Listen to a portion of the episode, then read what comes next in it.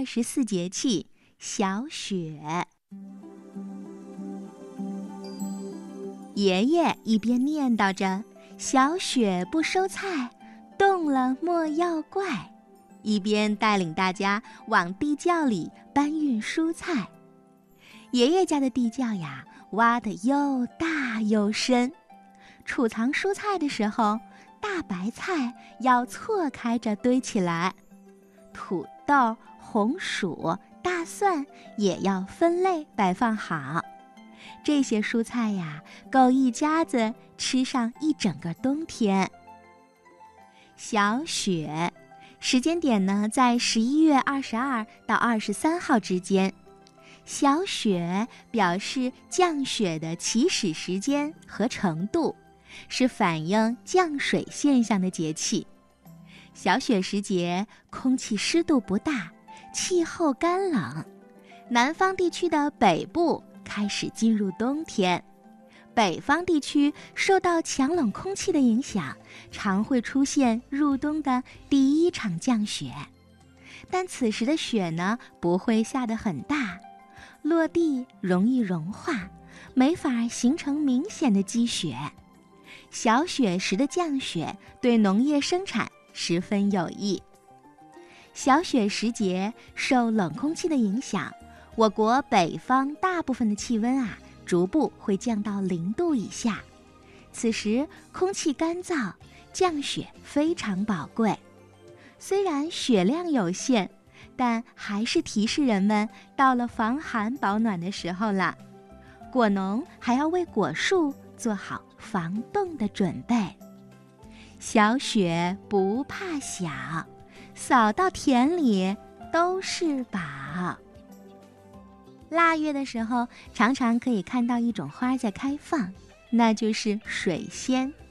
水仙有一个肥硕的球状鳞茎，长得很像大蒜和洋葱，所以呢也被叫做雅蒜天葱。水仙花呀很容易养活，一般从秋天开始养，把水仙的球茎放到适量的清水里，用几粒石子固定住。然后你记得经常给它换水就可以了。只要有适当的阳光和温度，它就会在冬天静静的开放了。天气冷的时候，果农要给光秃秃的树木啊绑上草绳，以防止果树受冻。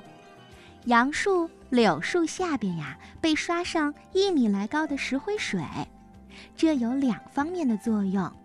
一可以杀死寄生在树干上准备过冬的真菌、细菌和害虫；二白天有了阳光的照射，棕褐色的树干啊吸收热量比较多，到了晚上降温就会比较快。这样一冷一热，巨大的温差会让树干啊容易冻伤。那刷了石灰水以后，由于石灰是白色的。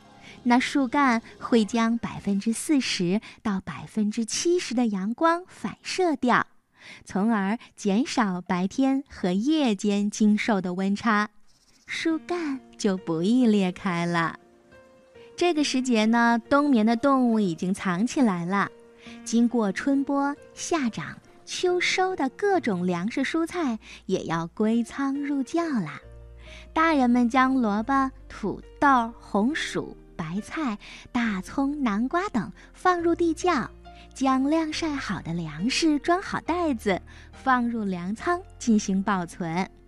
俗话说：“小雪大白菜入缸，大雪大白菜出缸。”家家户户呢开始为冬天制作容易储藏的食物啦，腌白菜、腌萝卜，有的呢还忙着制作香肠、腊肉、冬酿酒。等等，小雪片片大地萌，北风阵阵寒意生。初冬来临千